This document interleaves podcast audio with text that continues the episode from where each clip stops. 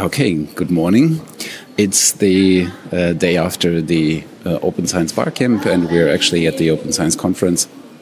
And next to me is the guy that you all know, uh, Konrad. Good morning. Hello, sirs and ladies. Uh, you had a session yesterday, uh, as usual, your own session. Last year it was uh, about Sci-Hub. This year it was about overlay journals.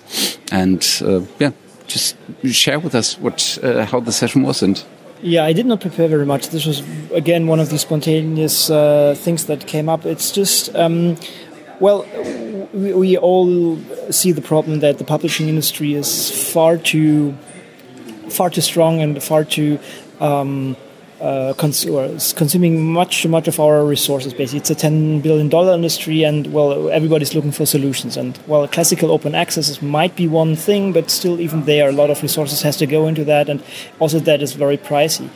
And one elegant way of at least um, at least for a transition would be these so-called overlay journals. And in an overlay journal, you basically harvest the uh, infrastructure that is there, namely the preprint server, so things where you can upload your manuscript before submitting it to to a, to a real journal, and um, these. Uh, yeah, these these preprint servers like arXiv or for the biologist bioRxiv and many other um, um, available preprint servers could be kind of the data backbone for something which is called uh, overlay journals. And the, in these overlay journals, you simply add a very thin layer of um, technology that is actually taking care of the um, peer review process. So everything else is stored basically in, in the in the preprint server, and then you have only a let's say a, web interface which takes place of uh, managing the editor, or that the editor can manage the peer reviewers and and the reports sent by them. So it's, it's technology wise, it's it's rather simple thing. There are different solutions regarding this,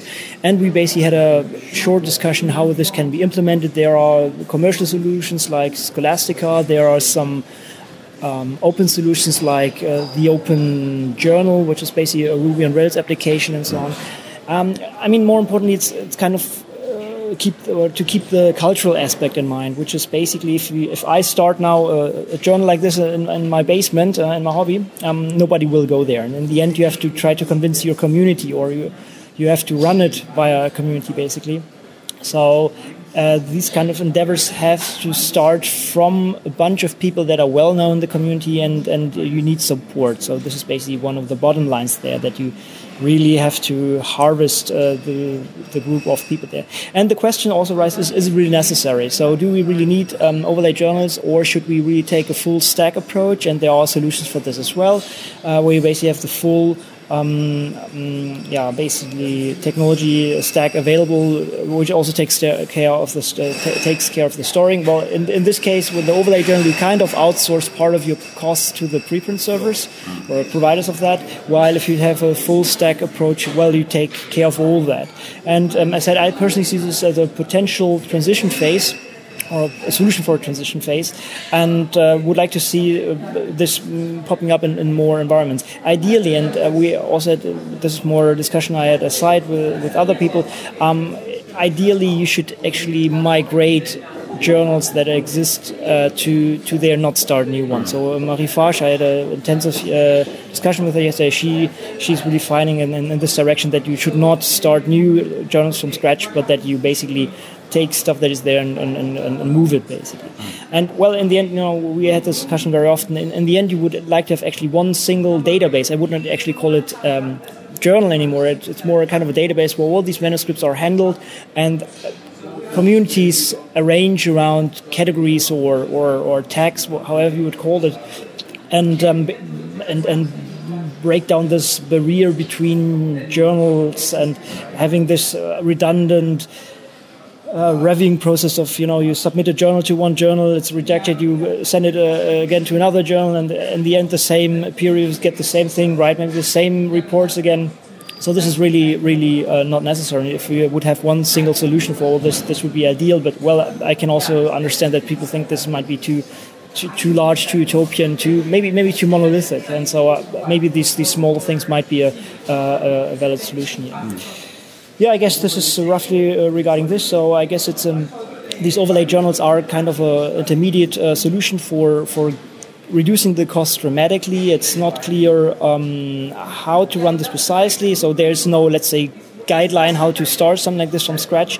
But it's very important that you take the community into account and and not uh, just yeah run this. Uh, from from uh, from from your basement, but really uh, do your homework before and talk to the community.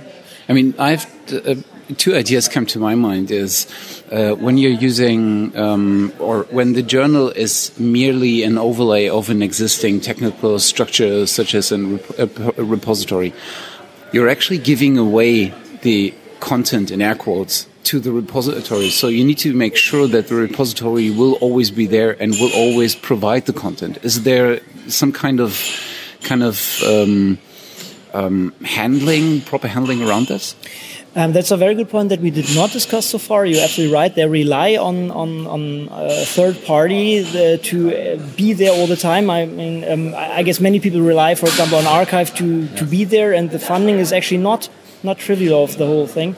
Um, and well, ideally, what and this is I said why, why I see this only the transition phase. Ideally, uh, there is a governmental um, agenda that clearly says, okay, we have this kind of infrastructure for years. But as, as uh, you're completely right, if we rely on on uh, preprint servers right now. Um, uh, there might be also the issue that they break away and are not funded anymore, and then the system of that journal breaks as well. On the other hand, it, as it's just a thin layer, uh, you might migrate into another one. Yeah. Sure, it's it's uh, outsourcing uh, this cost to to another party, and it's not clear that uh, this is not disrupting their model completely. The second uh, idea that pops up in my mind is uh, once you don't need, uh, for example, a peer review structure, but you still have the journal uh, software as the overlay uh, on top of a repository, uh, you might be able to uh, quickly develop new topical uh, journals. Uh, for example, if you have a very, very special interest topic, and usually there is a journal around, but maybe you want to just use this as a collection of recommended reading material in courses in university or whatever. So this might be a very interesting fact for uh, for people to establish these as um, one form of uh, making content uh, available or easily accessible to students, to interested laymen, whatever it is. So that might be interesting too. Yeah, absolutely. I mean, uh, just arranging stuff then together is, is, rather easy. I mean, you see this also with uh, Science Open, uh, what, what, was also suggested. Yeah. That's kind of a, basically a way of doing this overlay journals as well, right? You can just take a preprint server and have then these collections, um, and well, you can use this also for proceedings of a conference, um, you know, computer science, for yeah. example, this is rather common. Yeah, you could arrange these kind of issues or uh, well um, items around around uh, a certain event or a certain topic. Yeah. yeah. It's definitely an interesting uh, technique or technology or a way of uh, approaching this issue, and we're actually seeing uh, smaller journals arise based on this kind of uh, of approach. So it will be interesting to see what happens in the next year. Yeah, that's an interesting time regarding this, and uh, I think we will, yeah, as you said, there are a lot of experiments taking place regarding this, and we'll see how, how they fly, or or if there anything else pops up that maybe well is a, is a central solution. But we, we need to play around with this, and well, maybe even take into account or, or use this. Um, or yeah, be aware that some of the stuff might be just there for some years if they are properly um, stored it, this wouldn't be an issue. If this is basically a, a dead journal at some point, if people can still access that, I, I, I don't see a problem with this. It, I think it's much worse sticking to the system just because we are afraid of that something breaks in the future. I mean, the, the system is so broken right now, so we need to uh, try to find newer solutions that are better than what we have right now. Thanks. Sure, thank you.